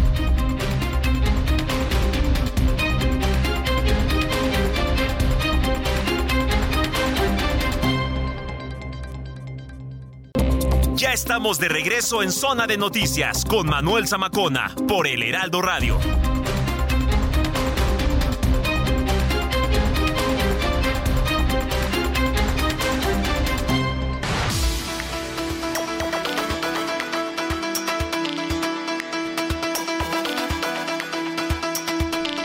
Las 3 de la tarde con 30 minutos hora del centro de la República Mexicana y estamos ya en la recta final, la última media hora de zona de noticias a través del Heraldo Radio. Y rápidamente antes de tocar el siguiente tema que es muy importante y la entrevista que vamos a presentarles, rápidamente los invitamos al teatro porque el día de mañana 5 de marzo estará presentándose la obra de teatro Tributo a Encanto. Esto en el Teatro del Parque Interlomas, mañana domingo a las 5 de la tarde. Y tenemos cinco pases dobles precisamente para que puedan disfrutar de este extraordinario, eh, de esta extraordinaria puesta en escena con más de 20 actores, eh, un espectáculo musical, familiar y sobre todo muy emotivo. Cinco pases dobles para la obra Tributo a Encanto. Mañana 5 de marzo domingo a las 5 de la tarde en el Teatro del Parque Interlomas. ¿Y cómo se los pueden llevar? A las primeras cinco personas que nos escriban vía WhatsApp su nombre y la frase quiero ir al teatro en el WhatsApp del programa Zona de Noticias 55 80 69 79 42. Les repito 55 80 69 79 42 quiero mis boletos o quiero ir al teatro y muy importante su nombre. No mensaje de texto SMS, no llamada, mensaje escrito por WhatsApp y en un ratito más estaremos dando a conocer los nombres de los ganadores. Cuando en este momento son las 3 de la tarde con 32 minutos, pues hoy 4, 4 de marzo, una fecha importante porque precisamente hoy se conmemora el Día Mundial contra la Obesidad, un padecimiento que lamentablemente millones de personas en el mundo lo padecen, pero sobre todo en nuestro país que lamentablemente pues se ubica en los primeros lugares lugares a nivel mundial eh, de personas con esta condición. Y para platicar de este tema, saludo y me da mucho gusto hacerlo a Alejandra Romero. Ella es delegada general del Instituto Danone México. Te saludo con gusto, Ale. Muy buenas tardes. Hola, ¿qué tal? Buenas tardes, Héctor. Muchas gracias por la invitación. Así es, Ale, pues la obesidad que lamentablemente en los últimos años se ha vuelto un padecimiento más, más recurrente, sobre todo entre los mexicanos, problemas de alimentación, eh, alimentos procesados, malos hábitos, sedentarismo. ¿Qué nos puedes platicar al respecto, Ale, y cuál es la importancia de, pues, de conmemorar esta fecha y la importancia que tiene? Así es, como bien lo menciona Héctor, pues desafortunadamente ocupamos los primeros lugares a nivel mundial eh, de personas que, que tienen este, que, que, sufren de esta enfermedad. Eh, es importante hacer mención, sobre todo hoy en el Día Mundial de la Mundial contra la Obesidad, pues sobre todo para generar conciencia, ¿no? Y, y poder tener un poquito más de de, herramientas para poder combatir esta enfermedad. Como bien mencionabas, es, es una enfermedad que se va a caracterizar por el exceso de grasa corporal, eh, lo cual puede ser dañino para la salud.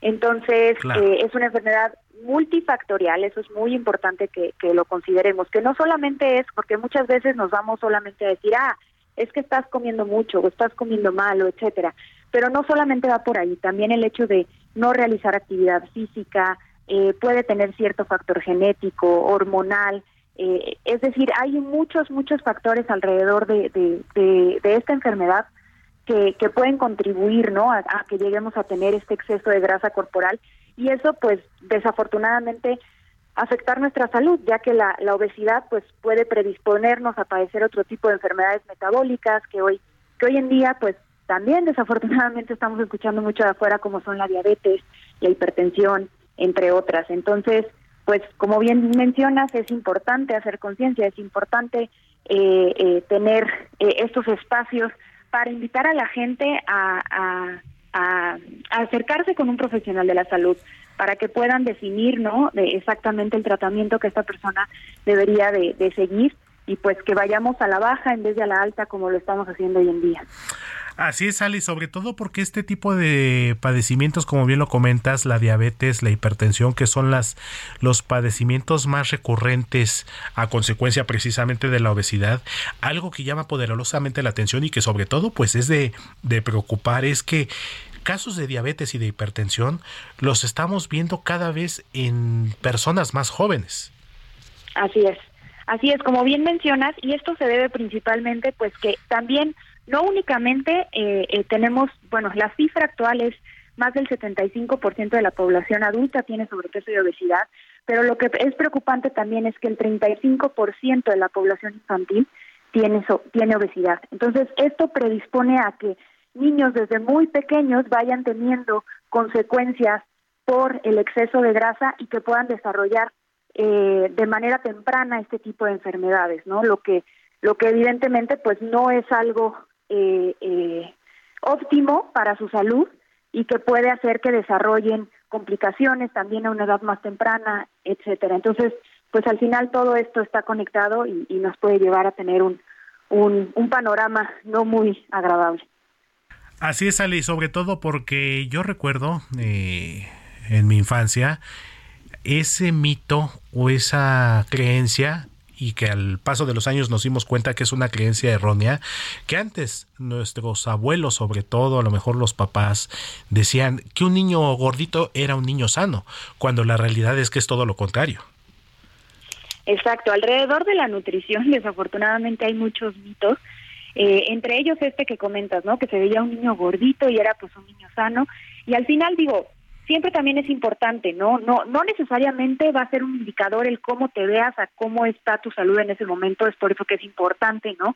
Realizarnos chequeos, todos estamos propensos a, padecer enfermedades, pero sí, precisamente la nutrición se presta mucho a este tipo de, mitos eh, alrededor de la, de la alimentación y que muchas como dices, ¿no? A lo mejor las abuelitas, las mamás, etcétera, pues a veces tienen creencias que no realmente son son las adecuadas. Así es, Ale, y tú como parte del Instituto Danone, pues que ya tienes más de 20 años trabajando precisamente con estos temas de salud, alimentación y educación también, ¿qué consejo podrías darle a los padres, por ejemplo, que a veces entendemos que tanto papá como mamá trabajan, los pequeños a veces se quedan al cuidado de sus abuelos o de los tíos y todo, y que a veces esos ritmos de vida tan acelerados que tenemos actualmente, pues hacen que la sopita de pasta de vaso de unicel, que las papitas y todo, y que a la larga pues son alimentos que a lo mejor de momento te llenan el estómago, pero la realidad es que no te nutren.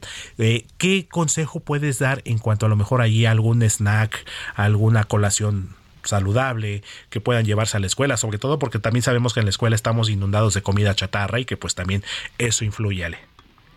Claro, pues mira, principalmente es mantener un equilibrio en nuestros estilos de vida, como te mencionaba. En la parte de alimentación en específico, pues es tratar de aumentar el, consumo de alimentos de, origen vegetal, como son cereales integrales, nueces, semillas, frutas, verduras, leguminosas, ese tipo de, alimentos, eh, tratar de, aumentarlos en, la proporción que sea eh, posible. De igual forma, pues siempre se recomienda incluir sobre todo en los niños, ¿no? Dos porciones de lácteos al día, eh, como el yogur, por ejemplo, al final, pues siempre la, las recomendaciones de calcio, etcétera, los niños están en un periodo de crecimiento, incluir proteína. Eh, además, también es muy importante, Héctor, mencionar el tema de, la hidratación, ¿no? Muchas veces creemos o tenemos esta creencia de que, pues, como es líquido, no tiene calorías y al final pues sí sí existen eh, eh, bebidas y siempre la mejor fuente de hidratación pues va a ser el agua natural. Entonces eh, para los papás en específico cuando cuando los niños están pequeños es justo esta etapa en la que estamos promoviendo el desarrollo de hábitos y es cuando podemos tener un impacto promover estilos de vida saludables hábitos de alimentación saludables que pueden perdurar de por vida. También otra otra recomendación que puedo hacerles es pues planear, anticipar. Siempre es, es bueno, a lo mejor podemos una noche antes, ¿no? Preparar algún snack eh, para que los niños lleven en su lonchera. Una fruta, a lo mejor un, un, un sándwich con, con, con, pan integral, incluir a lo mejor un yogur, algo que les, que les aporte eh, eh, proteína,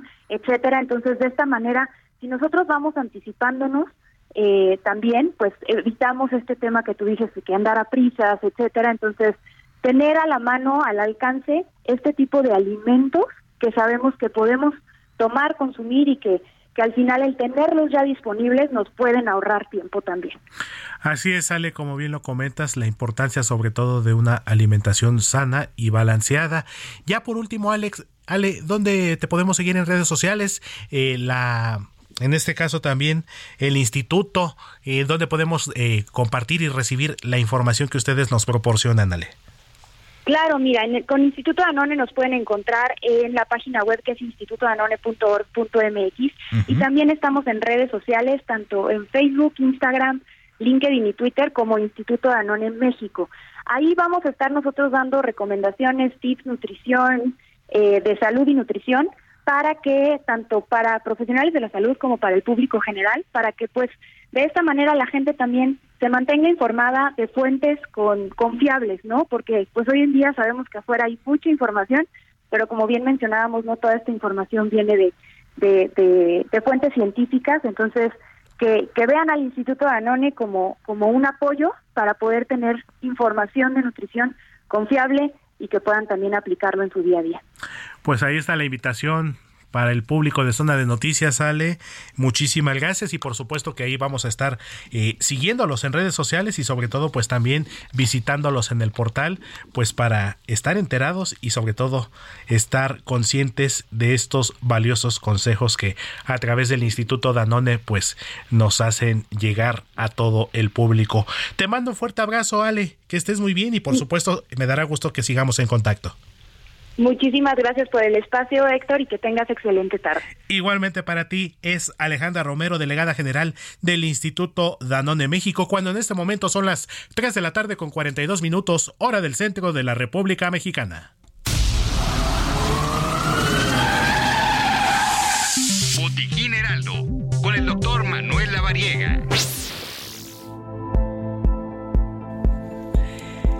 Y si hay alguien que conoce también y es un especialista precisamente en estos temas de salud, de nutrición y sobre todo un experto pues que nos puede explicar también parte de las consecuencias de este padecimiento, de esta enfermedad que nos aqueja a nivel mundial como lo es la obesidad, es nuestro colaborador de cabecera, nuestro médico de confianza, Manuel Lavariega Sarachaga. ¿Cómo estás, doctor? Muy buena tarde, te saludo con gusto.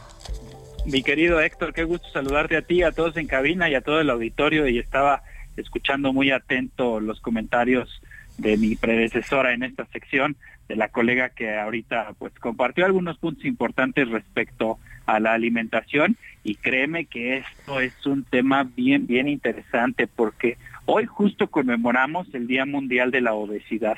Y quiero decirte mi querido Héctor que México ocupa el quinto lugar en prevalencia de obesidad después de los Estados Unidos, China, India y Brasil, así que pues la situación no es fácil en nuestro país.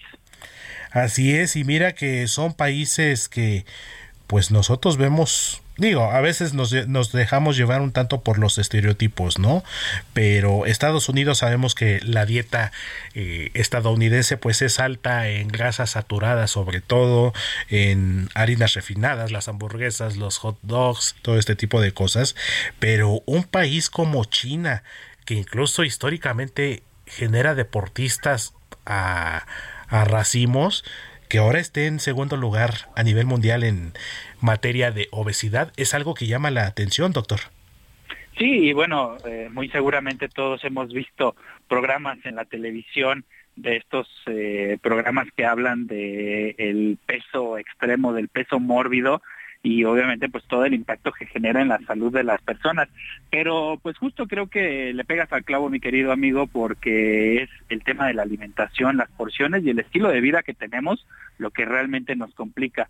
Y bueno, nuestros vecinos del norte tienen una producción de deportistas realmente impresionante y de altísimo nivel, pero pues el tema es que el resto de la población tiene muy malos hábitos y consume alimentos de manera pues no saludable. Y México pues no está lejos de eso, porque fíjate que el sobrepeso y la obesidad afectan aproximadamente al 75% de las personas adultas en nuestro país, pero lo preocupante es que también casi el 36% de la población infantil tiene cierto grado de sobrepeso u obesidad. Entonces, pues esto ya prácticamente tenemos que considerarlo no como un tema de estigma social, sino como una enfermedad. Así es, mi querido doctor Lavariega, ahorita que comentabas estos eh, programas en los que se plasman, uno que yo recuerdo, no sé si todavía lo pasen, ya tiene ratito que no lo veo, es el famoso doctor Nausaradan, ¿es correcto? Correcto, el de los kilos, que, que, que, bueno, ahí vemos lo extremo de lo extremo, ¿no? Claro, pero pues todas las complicaciones que te puede traer la, la obesidad y el sobrepeso, sobre todo la obesidad, porque pues bueno, puede generarte, ya lo hemos platicado aquí en los espacios de botiquín H, de botiquín Heraldo, la apnea del sueño, la hipertensión arterial, riesgo de diabetes, problemas articulares como los artritis, incluso riesgos cardiovasculares como los infartos y los derrames cerebrales, pero también ciertos tipos de cáncer. Entonces, pues fíjate cómo la obesidad es una condición que se va llevando como si fuera una bolita de nieve como si fuera una pequeña esferita y de ahí nos la vamos llevando, llevando, llevando hasta que finalmente pues tenemos ya muchos, muchos kilos de peso extra y esto pues nos genera mucho riesgo a nuestra salud. Así es, mi querido doctor, y sobre todo mm, la importancia de estar conscientes de todas las consecuencias de salud que puede traer la obesidad eh, y que pues muchos que pues sí me incluyo un servidor que estamos pues algo algo pasados de peso que podamos eh, recapacitar y sobre todo que si estamos a tiempo de evitar otros padecimientos, otras enfermedades, pues literal echarle los kilos para pues para tratar de evitar estas situaciones con todo lo que implica tanto en cuestión de salud, las secuelas, las consecuencias, como lo que implica también económicamente eh, enfermedades de este tipo, doctor.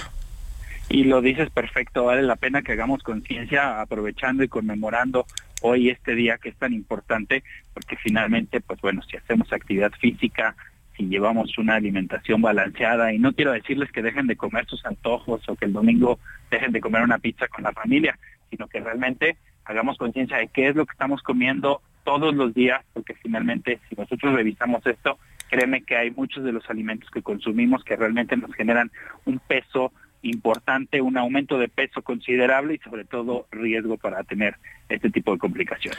Así es, mi querido doctor Lavariega, y como dicen por ahí, ¿no? Somos lo que comemos y tal parece que así es. Así es, mi querido amigo. Doctor, pues ya para despedirnos, eh, tus redes sociales, ¿dónde te podemos seguir? ¿Dónde te puede escribir la gente para estos y más consejos de salud? Claro, pueden encontrarme como DR, como doctor abreviado DR Lavariega Sarachaga en todas las redes sociales y también en página web www.manuel-medio mx pero más fácil pongan mi nombre en su buscador favorito y ahí les aparece toda la información. Así es, mi querido doctor eh, Manuel Lavariega, y mañana ya estará también tu tocayo Manuel Zamacona de regreso. ¿Nos vemos mañana entonces? Claro que sí, un fuerte abrazo para todos, saludos a mi querido tocayo y bueno, pues también a toda la cabina y buen provecho a todo el auditorio y aprovechemos hoy para conmemorar este día y a comer saludable y hacer conciencia. Claro que sí, mi querido doctor Manuel Lavariega Sarachaga, colaborador y nuestro médico de cabecera aquí en Zona de Noticias, cuando son las 3 de la tarde con 48 minutos, hora del centro de México. Zona de Noticias, el epicentro de la información.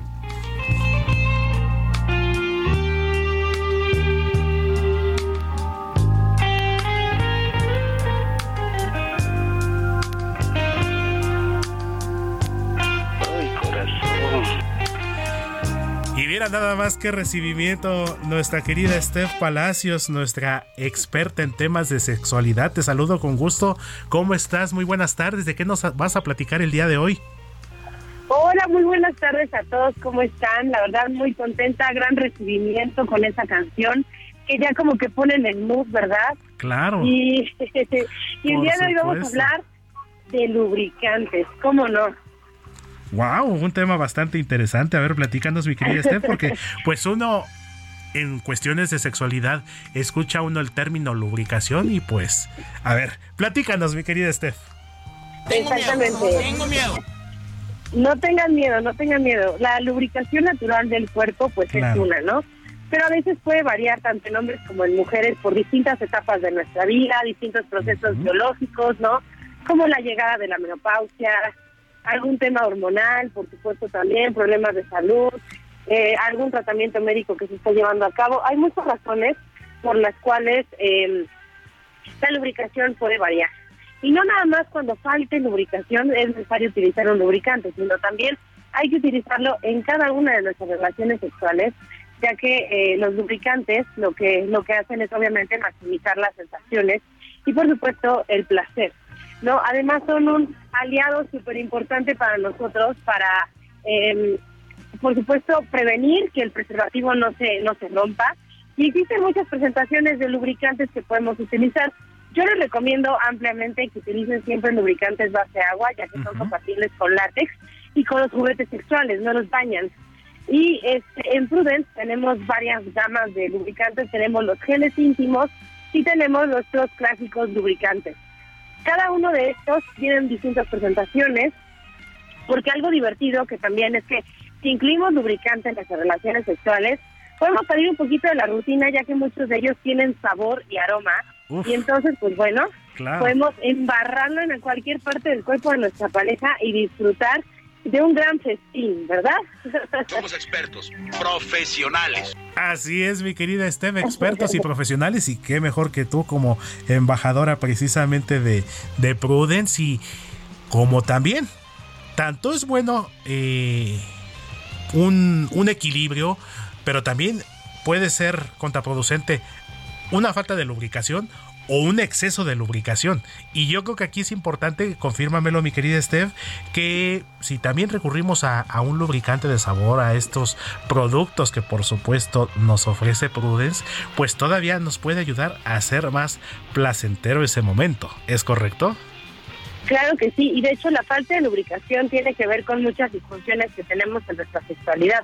Por ejemplo, muchas mujeres reportan que en el momento de la penetración les puede llegar a doler y muchas veces es por esta falta de lubricación.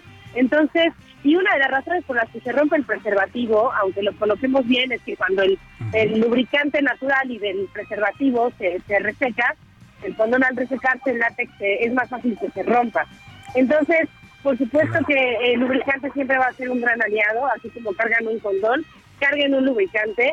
Los geles y los lubricantes, la diferencia es que el gel es como una presentación solamente un poco más acuosa, el lubricante es una, una presentación un poco más espesa y tienen distintos sabores. Los geles tienen de fresa, chicle, menta, natural y los lubricantes, por ejemplo, tienen de grosella, uva y otros sabores que podemos intentar, además de que pues todos tienen un aroma delicioso, ¿no? Entonces, pues ya lo saben ahora en adelante, un condón y un lubricante siempre en la boca. Me parece perfecto, mi querida Steph. Y pues ahora sí que es una mezcla de texturas, de pues de aromas también, por supuesto, y pues de sabores también con, con nuestro lubricante. Exactamente, así que a disfrutar de nuestra sexualidad de una forma divertida, consensuada, plena, libre, pero siempre protegida y sobre todo informada. Y para informarse, nos pueden seguir en nuestras redes sociales como Condón Students de Cate México a mí como Esther Palacios, y ahí siempre hay contenido sobre sexualidad y sobre el uso de nuestros productos. Y algo también es que ahora Prudence también está en la página azul, en esa página donde se sube contenido más explícito, en solo para los fans, donde estamos dando también educación sexual completamente explícita para que la gente aprenda a utilizar todos los productos de Prudence, pero con cuerpos reales, ¿no? O sea, cómo utilizar el lubricante, ahí lo van a poder ver en un cuerpo real. Así que eh, a suscribirse es totalmente gratuito, así que abran su cuenta del Solo Fan y busquen Prudence MX y ahí nos van a encontrar también. No, pues bastante interesante, mi querida Steph, y pues seguramente muchos nos estaremos ahí inscribiendo entonces, mi querida Steph. Pues, ¿qué te parece? Nos vemos pronto por acá, ahora que Manuel también esté de regreso y seguimos platicando de este y más temas de sexualidad. Me encanta, me parece perfecto, yo feliz, así que nos vemos muy pronto por allá. Un saludo y que tengan un excelente fin. Abrazo fuerte, mi querida Steph Palacios, colaboradora y embajadora de Prudence aquí en Zona de Noticias. Tres de la tarde con 54 minutos. Rápidamente les doy los nombres de los ganadores de boletos para la obra de teatro José Luis Ruiz, Erika Yáñez Castillo, Marcela Villalobos, César Laguno y Dan Díaz. Nos estaremos reportando en un ratito más con ustedes para darles las indicaciones. 3 de la tarde con 54 minutos. Gracias por acompañarnos en esta emisión sabatina de Zona de Noticias. Les saluda y se despide de ustedes Héctor Vieira y les mando un fuerte abrazo donde quiera que se encuentren.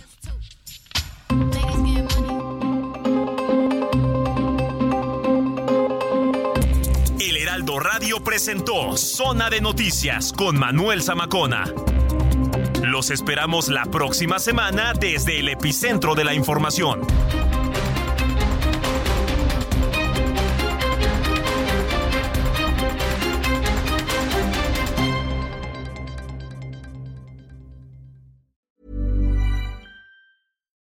Would you like to look five years younger? In a clinical study, people that had volume added with Juvederm Voluma XC in the cheeks perceived themselves as looking five years younger at six months after treatment. Look younger, feel like you. Add volume for lift and contour in the cheeks with Juvederm Voluma XC. Reverse signs of aging by adding volume to smooth laugh lines with Juvederm Volure XC. For important safety information and to find a licensed specialist, visit juvederm.com. That's J U V E D E R M.com. Not for people with severe allergic reactions, allergies to lidocaine, or the proteins used in Juvederm. Common side effects include injection site redness, swelling, pain, tenderness, firmness, lumps, bumps, bruising, discoloration, or itching. There's a risk of unintentional injection into a blood vessel, which can cause vision abnormalities, blindness, stroke, temporary scabs, or scarring. Talk to a licensed specialist to find out if it's right for you.